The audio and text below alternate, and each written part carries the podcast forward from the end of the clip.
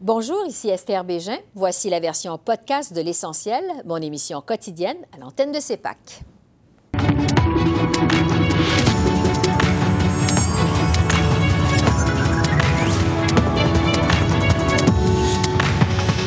Ce soir, reprise des travaux aux communes au sommet des priorités, la ratification du nouvel ALENA.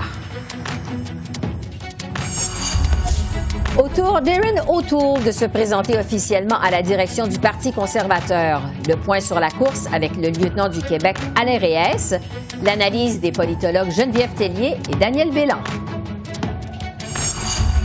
Et avec notre panel de députés, on discute entre autres du français de Peter McKay.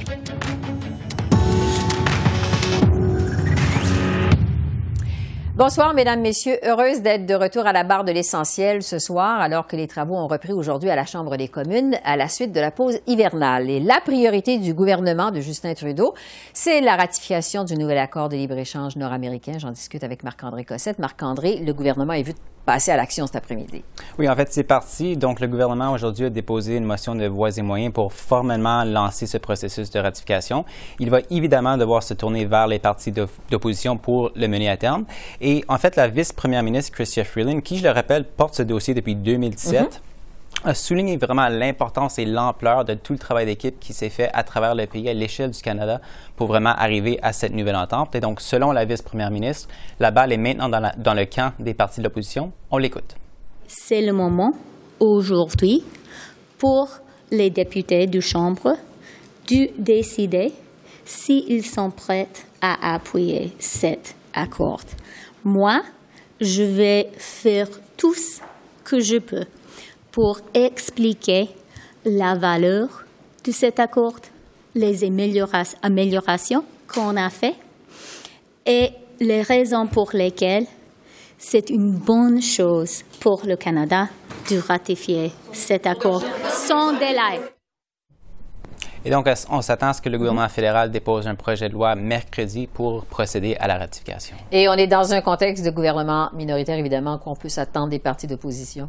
Mais d'abord, en fin de semaine, le chef du Parti conservateur, Andrew Scheer, a souligné que son parti, c'est le parti du libre-échange et donc ça laisse croire qu'il va éventuellement se rallier derrière le gouvernement et procéder à la ratification. En ce qui concerne le NPD, son chef, Jagmeet Singh, réclame vraiment un débat approfondi sur l'entente. Il veut plus d'informations. Et on sait, le Bloc québécois a déjà affirmé euh, qu'il ne va pas appuyer l'entente dans sa forme actuelle sans qu'il y ait des protections additionnelles supplémentaires pour les travailleurs du secteur de l'aluminium, ce qu'a répété aujourd'hui le chef du Bloc québécois, Yves-François Blanchette. Lorsqu'on est un gouvernement minoritaire dans un Parlement, le c'est à prendre comme tel n'existe pas. Le ministre est assujetti à un Parlement. Le Parlement a la composition que les Québécois et les Canadiens lui ont donnée. Cependant, il existe peut-être des solutions qui ne requièrent pas l'ouverture complète du traité tel qu'il a été renégocié. Et puis, euh, Marc-André, on a aussi eu des indices de ce qu'allaient être les autres priorités du gouvernement Trudeau aujourd'hui. Oui, donc peut-être mentionner seulement deux dossiers chauds à suivre au, cours des prochaines semaines. Donc d'abord, l'aide médicale à mourir. On sait que le gouvernement fédéral doit modifier le code criminel pour respecter une décision de la Cour supérieure du Québec. Et donc le ministre de la Justice, David Lametti, euh, espère déposer son projet de loi à cet effet le mois prochain. Mm-hmm. Aussi, euh, le gouvernement avait promis pendant l'élection de renforcer le contrôle des armes à feu, entre autres en interdisant les armes à feu d'assaut euh, de ces militaires. Et donc, ça, ce sera à suivre pour voir exactement quand ce sera mis devant le Parlement. Mais tout ça se passe évidemment sur un fond d'un Parlement minoritaire et la course euh, au leadership du Parti conservateur. Merci beaucoup, Marc-André. Je vous en prie. Et euh, justement, puisqu'on parle de la chefferie du Parti conservateur, euh, c'était au tour d'Erin O'Toole de se lancer officiellement dans la course aujourd'hui. Le député de la circonscription de Durham en Ontario l'a fait depuis l'Alberta. Il a aussi publié sur les réseaux sociaux une nouvelle vidéo intitulée en français Allons-y. On en écoute un extrait. Je me présente pour unir les conservateurs sur le chemin de la victoire. Je ne suis pas un politicien de carrière. Je ne suis pas un produit de la boule d'Ottawa.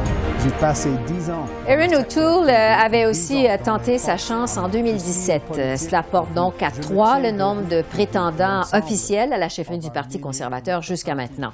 L'ancien ministre Peter McKay s'est lancé dans la course, on le sait, en fin de semaine dernière, et la députée Marlène Gladu il y a de cela quelques jours. D'autres candidats ont également annoncé leur intérêt, mais n'ont pas encore officialisé leur candidature. Et je vous rappelle que le député Pierre Poilièvre s'est désisté désisté de la course vendredi dernier, tandis que l'ancien premier ministre du Québec, Jean Charest, a finalement décidé de ne pas se lancer lui non plus, tout comme d'ailleurs l'ancienne ministre Rona Ambrose. Alors, pour parler euh, plus en détail de cette course au leadership des conservateurs, je reçois Alain Reyes, qui est le lieutenant des conservateurs au Québec. Alain Reyes, bonjour, c'est un plaisir de vous revoir. Merci, bonjour. Bonne année, ça va sans doute être une année mouvementée pour vous les conservateurs.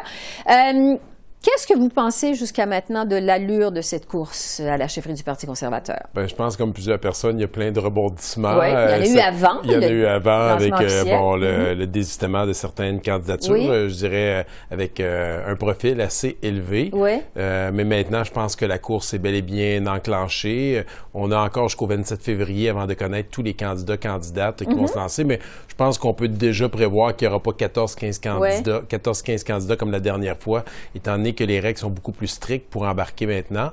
Et euh, je pense que ça va nous permettre de- d'élire euh, le prochain chef qui va pouvoir nous emmener à la victoire euh, lors des prochaines élections qui pourraient arriver n'importe quand. Tous les observateurs s'entendent pour dire que euh, Peter MacKay est vraiment le leader dans cette course, celui qui va être à battre. Est-ce qu'on s'en va vers un couronnement? Je, je crois pas. Je pense qu'Aaron O'Toole est vraiment déterminé euh, à continuer. Il a déjà eu l'expérience en plus de la dernière course où il a fini troisième. Euh, et ça veut pas dire qu'il y aura pas d'autres personnes qui vont se lancer euh, d'ici le 27 février.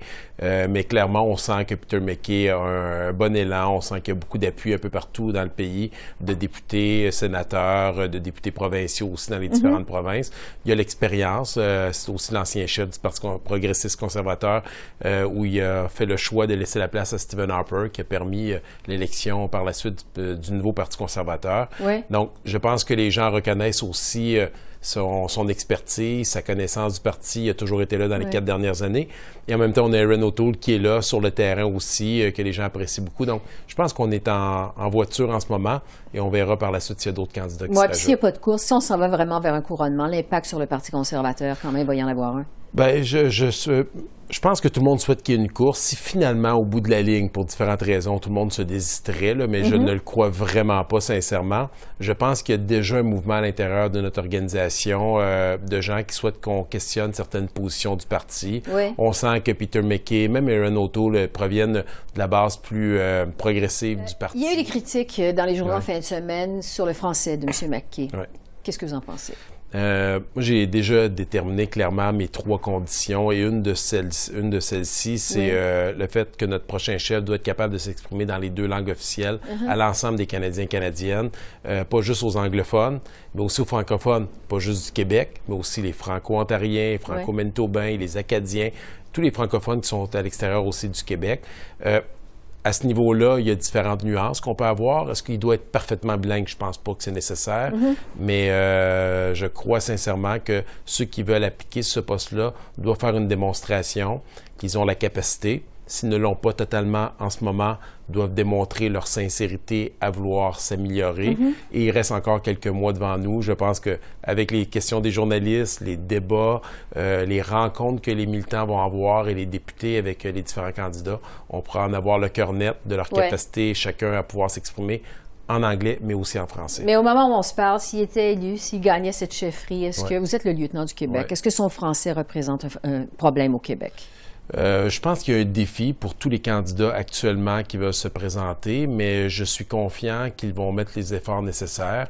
Je pense que la première étape, c'est qu'ils soient conscients de ça. Euh, Si je pense à Peter McKay, j'ai la chance de lui parler euh, dernièrement. J'ai senti une réelle volonté de s'améliorer, de faire des efforts. Il, il est tout à fait conscient qu'il n'est pas bilingue. Donc, c'est déjà une première étape de pas essayer de faire croire qu'il l'est et qu'il met les efforts pour pouvoir continuer à s'améliorer. Aaron O'Toole, je, je le côtoie depuis bientôt cinq ans. On s'est toujours parlé en français, naturellement dans un français limité, au même titre que moi dans mon anglais lorsque je parle avec les gens. Mais on est capable de le faire euh, en français. Et avec Peter McKay, lorsque j'ai eu ma rencontre avec lui pendant 20 minutes, ça s'est fait exclusivement en français.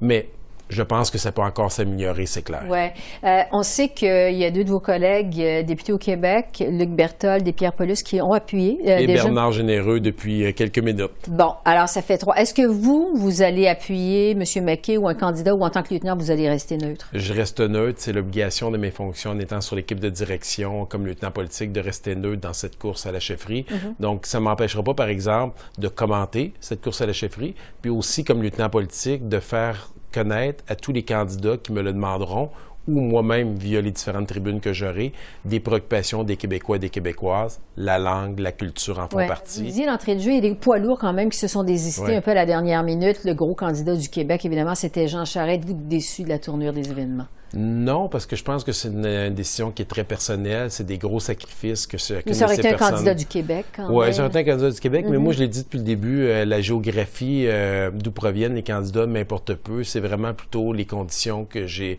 énoncées.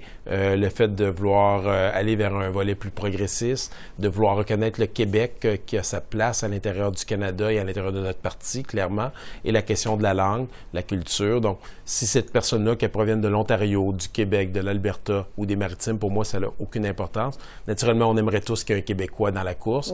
Pour l'instant, ils ont décidé euh, de passer. Je pense à Gérard Deltel, je pense à Jean Charest particulièrement. Mm-hmm. Et euh, bon, Pierre Poliev, bon, que certains même associés à un Québécois, étant donné que son français était relativement très, très bon, mais euh, qui est ontarien, mais qui est marié avec une femme originaire de Montréal. En terminant, parce que le temps file, on lit dans les journaux qu'il y a de la bisbille à l'intérieur du Parti conservateur, que la situation est chaotique, que la course va représenter tout un défi pour les conservateurs alors qu'on reprend aujourd'hui les travaux aux communes. Euh, est-ce que les conservateurs vont être en mesure de jouer leur rôle d'opposition à Ottawa malgré la course au leadership? Je pense que plusieurs personnes se questionnent euh, du climat, mais on sort de deux jours euh, de rencontres de caucus à l'approche et moi, j'ai pas senti ça du tout. Je pense que, bon, tout le monde a certaines inquiétudes. On veut s'assurer de bien faire les choses. On veut nommer la bonne personne pour nous représenter à la prochaine élection. Mais il y a une réelle volonté de rester unis à l'intérieur de notre parti. Ça a été dit par tous les candidats. Ça a été dit par notre chef intérimaire maintenant, mm-hmm. Andrew Scheer. Euh, la seule façon qu'on a de gagner contre Justin Trudeau, c'est de rester unis, les conservateurs, partout au pays. On représente plusieurs sphères des Canadiens et Canadiennes, dépendamment d'où on se situe géographiquement dans le pays, mais il y a une réelle volonté de travailler ensemble et euh, je suis profondément convaincu qu'on va relever ce défi. Alain Reyes, lieutenant politique des conservateurs au Québec, merci beaucoup d'être passé par nos studios pour nous parler de la course. On espère avoir l'occasion de vous accueillir encore plusieurs fois au cours des prochaines semaines. Ça va être un plaisir à chaque fois. Merci Alain. Merci, au revoir. Et maintenant, pour analyser cette course au leadership chez les conservateurs et aussi la rentrée parlementaire sur fond de gouvernement minoritaire à Ottawa, j'ai à mes côtés Geneviève Tellier, politologue à l'Université d'Ottawa, et Daniel Bélan, que je retrouve du côté de Montréal à l'Université McGill. Très heureuse de vous retrouver tous les deux. Bonjour à vous deux. Bonjour. Geneviève, je vais commencer avec vous. D'abord, sur la course au leadership du Parti conservateur, est-ce qu'on s'achemine vers un couronnement Peter MacKay? Oui, puis même s'il y a d'autres candidatures qui vont se présenter au cours des prochaines semaines, pour l'instant, le poids lourd qui semble déjà avoir des appuis au sein du Parti euh, conservateur, c'est Peter McKay. Et on semble lui-même, enfin, autour, dans le Parti conservateur, on semble plutôt dire oui, on s'en va vers un couronnement. Ce qui ne veut pas dire qu'il n'y aura pas de course. Mm-hmm. Euh, le Parti conservateur, j'espère qu'il va avoir un brassage d'idées quand même. Euh, mais on verra si d'autres personnes décident de se présenter. Oui. Bien justement, Daniel, quel serait l'impact de l'absence d'une vraie course pour le Parti conservateur? Moi, je pense pas que ce soit nécessairement une bonne chose pour un parti politique, surtout un parti qui doit réfléchir à, à certaines, bon, aux idées de politique publique, à, son identité. Euh, je pense qu'on a adopté des règles quand même euh, assez strictes euh, pour réduire le nombre de candidats, mais on est peut-être allé trop loin. Et par rapport à la dernière fois où il y avait trop de candidats, et là, on se retrouve avec relativement peu de candidats, en tout cas de candidats de qualité. Et, donc, c'est vraiment, oui, on peut dire que M. McKay est en avance. Mais je pense qu'Erin O'Toole, c'est quelqu'un qu'on ne peut pas sous-estimer. Euh, c'est quand même euh, euh, quelqu'un qui pourrait causer des surprises. Il, il a terminé en troisième place la dernière fois. Donc, c'est quand même un candidat sérieux. Mais c'est sûr que M. McKay euh, part avec une longueur d'avance. Oui, euh, Geneviève, on a critiqué beaucoup son français euh, en fin de semaine, surtout au Québec, dans les médias du Québec. Est-ce que ça pourrait être un problème, le français de Peter McKay? oui, je pense que M. Scheer a démontré c'est quoi le minimum, minimum acceptable. Le français de M. McKay semble plus bas que celui de M. Scheer. Mm-hmm. Donc, comment est-ce qu'il va faire pour pouvoir se débattre en l'horreur des débats puis avoir des discussions sans avoir un texte devant lui? c'est problématique. Puis, on, on le répète depuis longtemps, il faut aller chercher le Québec. Puis, si on n'est pas capable de parler en français pour mhm. bien se faire comprendre, ça va certainement être un enjeu. Alors, c'est pas une bonne nouvelle, ça, pour le Parti conservateur. Daniel, est-ce que vous pensez aussi que c'est un problème, le français de Peter McKay? Oui, bon, on va voir. C'est sûr que la semaine dernière, son discours, bon, c'était pas, c'était pas trop fort en français, mais j'ai été écouté quand même euh, des, une entrevue, euh, par exemple, euh, qui avait été donnée en 2015 en français, et il se débrouillait mieux à l'époque. Peut-être que être dans la course, euh, s'il va euh, au Québec et dans les régions francophones en Ontario ou euh, au Nouveau-Brunswick, qui parle aux gens français, je pense qu'il est rouillé, mais qu'il a une base quand même. Mm-hmm. donc, on va lui donner, on va donner la, chance au coureur, mais je pense qu'il a besoin d'avoir quelqu'un qui va travailler avec lui à partir de, maintenant. Oui, c'est ça. il doit avoir certainement une base, puisqu'il a été ministre quand même, il a habité longtemps à Ottawa. On peut penser euh, ben, qu'il s'exprime. la réalité francophone, puis il sait que c'est un incontournable. Monsieur Harper commençait tous ses discours en français, donc je pense que la leçon avait été apprise à mm-hmm. l'époque.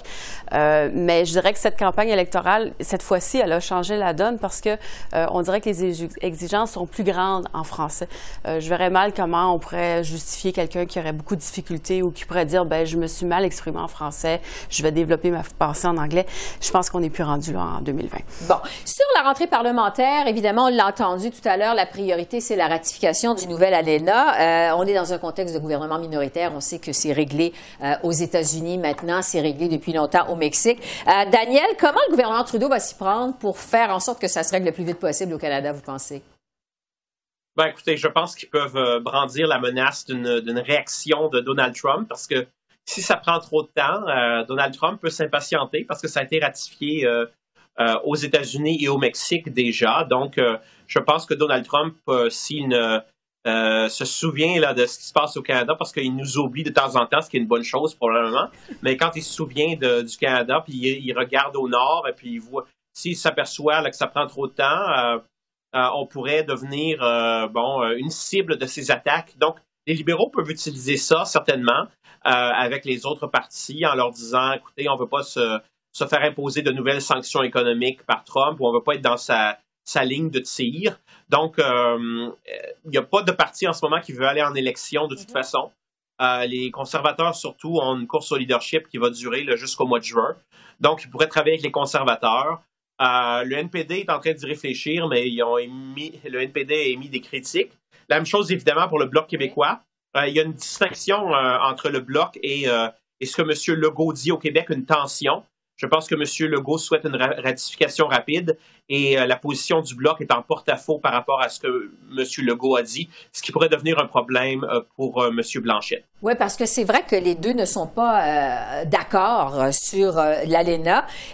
Geneviève, est-ce que le Bloc, justement, le NPD, pourrait mettre leur menace à exécution euh, pour voter contre l'ANENA ou aller chercher des nouvelles mesures, des concessions? Est-ce qu'on pourrait voir ça? On pourrait voir ça. Euh, je pense que le Bloc est mieux positionné parce que la demande du Bloc est relativement facile. C'est si vous aidez des producteurs laitiers, on va vous appuyer. Je pense qu'en substance, c'est ça.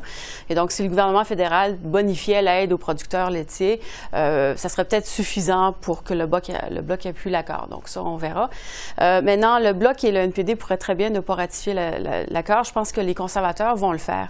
Mais le problème plus général, c'est que les partis devraient expliquer pourquoi ils ne ratifieraient pas l'accord.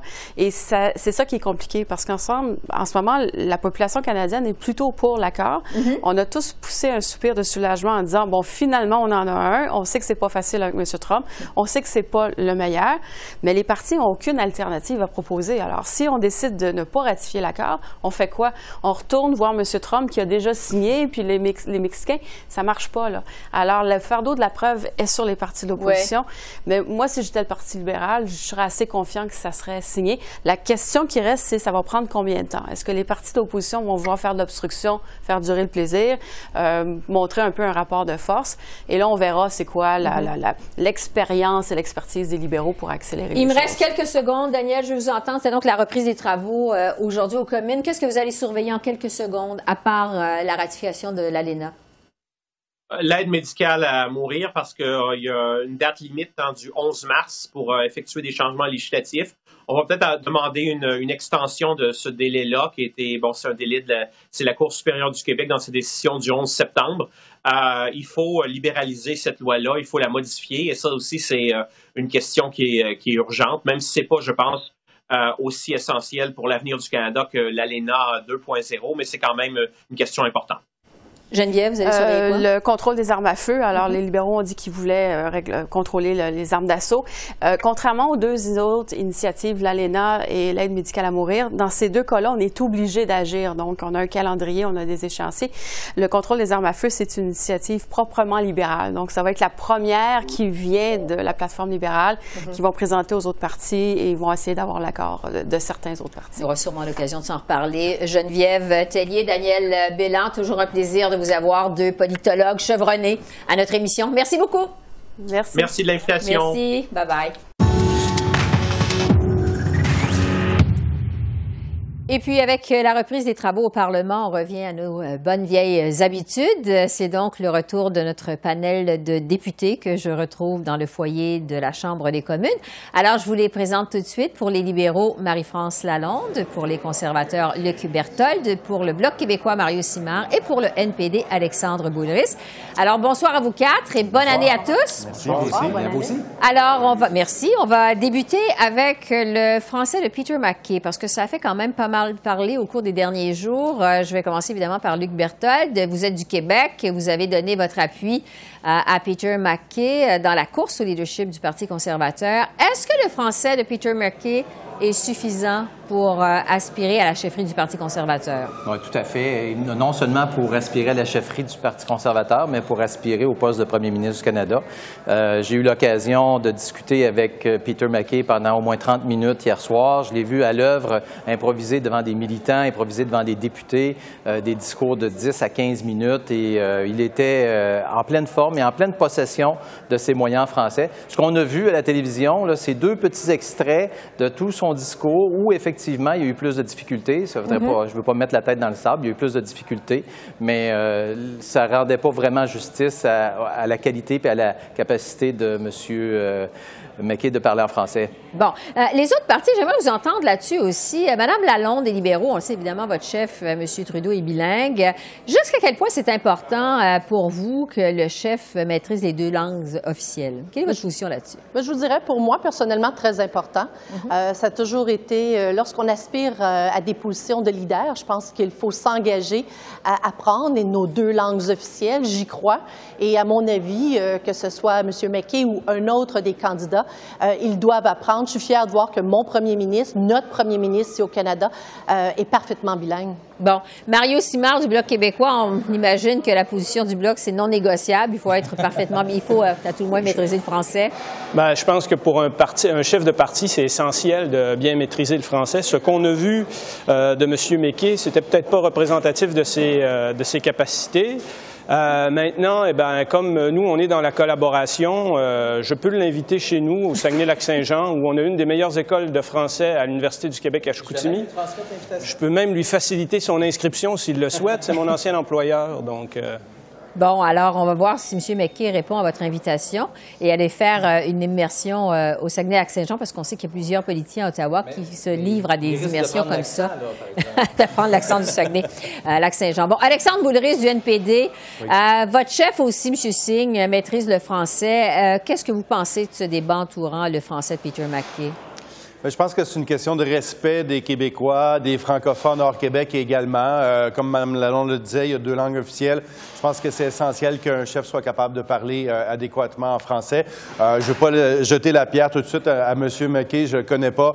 la course ne fait que commencer. Il y aura le temps aussi de s'améliorer puis de progresser. Mais je pense que dans la dernière campagne électorale, il y a beaucoup de gens qui ont, qui ont découvert que Jack Meeting parlait français, qui parlait bien français. Et moi aussi, mon chef va continuer à s'améliorer. bon. Alors, ceci étant dit, revenons sur la ratification du nouvel accord de libre-échange. Euh, c'est, on le sait, la priorité du gouvernement Trudeau. Euh, les conservateurs, je reviens à vous, M. Berthold, vous dites que vous êtes le parti du libre-échange. Il faut rappeler que la première mouture de l'ALENA a été signée par le gouvernement de Brian Mulroney. Euh, est-ce que vous allez voter avec le gouvernement pour ratifier l'entente? Bien, pour l'instant, on continue de demander au gouvernement de répondre à différentes questions qu'on a concernant notamment les impacts sur euh, l'industrie de l'aluminium, concernant les compensations pour l'industrie laitière, parce qu'on n'a pas du tout parlé de ça. On, a demandé quelle a été l'évaluation des pertes pour le Canada. donc, c'est c'est évident qu'on demande au gouvernement, qui est dans une situation de gouvernement minoritaire, qui demande notre collaboration, de nous fournir ces chiffres-là pour qu'on puisse expliquer correctement à nos députés, à nos commettants, aux gens, aux gens qu'on représente, pourquoi est-ce qu'on devrait appuyer cet accord-là. Pour l'instant, malheureusement, le gouvernement euh, tarde, refuse, ne veut pas nous donner ces chiffres-là, et on va continuer d'insister euh, pour avoir euh, toutes les informations, parce que c'est important de pouvoir l'expliquer à nos gens, à nos citoyens qu'on représente, pourquoi on vote en faveur ou en défaveur de quelque chose. Et malheureusement, à ce moment, les, libéraux semblent vouloir le, bulldozer. Il n'y a aucune raison. Ils peuvent donner les chiffres, les ont à leur possession. Donc, on ne comprend pas leur attitude actuellement. Donc, vous voulez plus d'informations, mais pas, pas question de voter contre la ratification quand même ben, écoutez, du conservateur euh, pour mettre ça clair. Là. Je vous dirais que 80% des entreprises de mon comté font affaire avec les États-Unis quotidiennement. Donc, c'est sûr que c'est important. Mais d'un autre côté, c'est important pour le gouvernement aussi de rendre des comptes à la population, de rendre des comptes aux citoyens. Donc, c'est pour ça qu'on s'attend à ce qu'ils nous donnent les chiffres pour qu'on puisse avoir une vraie collaboration. On n'arrête pas de l'entendre ce mot-là, transparence, collaboration, ben, on espère qu'ils vont en faire preuve pour de vrai, puis qu'ils vont nous fournir les chiffres, qu'on puisse en parler, effectivement. Le Bloc euh, québécois, M. Simard, bon, on sait que vous n'êtes pas satisfait euh, de l'entente, notamment pour le secteur de l'aluminium du Québec. Euh, comment vous allez voter sur cette ben, ratification? Tel qu'il est libellé présentement, l'accord est inacceptable pour nous. Et il faut dissiper quelque chose euh, d'entrée de jeu. Euh, le gouvernement, à plusieurs reprises, quand on l'a questionné en Chambre, laissait entendre que 70% euh, des pièces d'automobile en aluminium devaient être de provenance nord-américaine. Mais il faut amener la nuance qui est essentielle pour comprendre le débat qui nous touche au Parti québécois, c'est que ce 70 %-là ne suppose pas que l'aluminium soit coulé et fondu en Amérique du Nord. Le Canada, les États-Unis ont déjà reconnu que le Mexique faisait du dumping d'aluminium via le Mexique. Et puis maintenant, ben, j'ai l'impression que l'entente s'est fait un peu sur notre dos, puisqu'on n'a pas le même statut que l'acier. Tout de même, on est prêt à collaborer avec le gouvernement et ce qu'on cherche, c'est une voie de sortie. Si c'était possible, peut-être, de revoir la fameuse règle des 10 ans où on ne reviendra pas là, sur le statut spécifique de l'aluminium, eh peut-être que déjà on aurait fait cette avancée.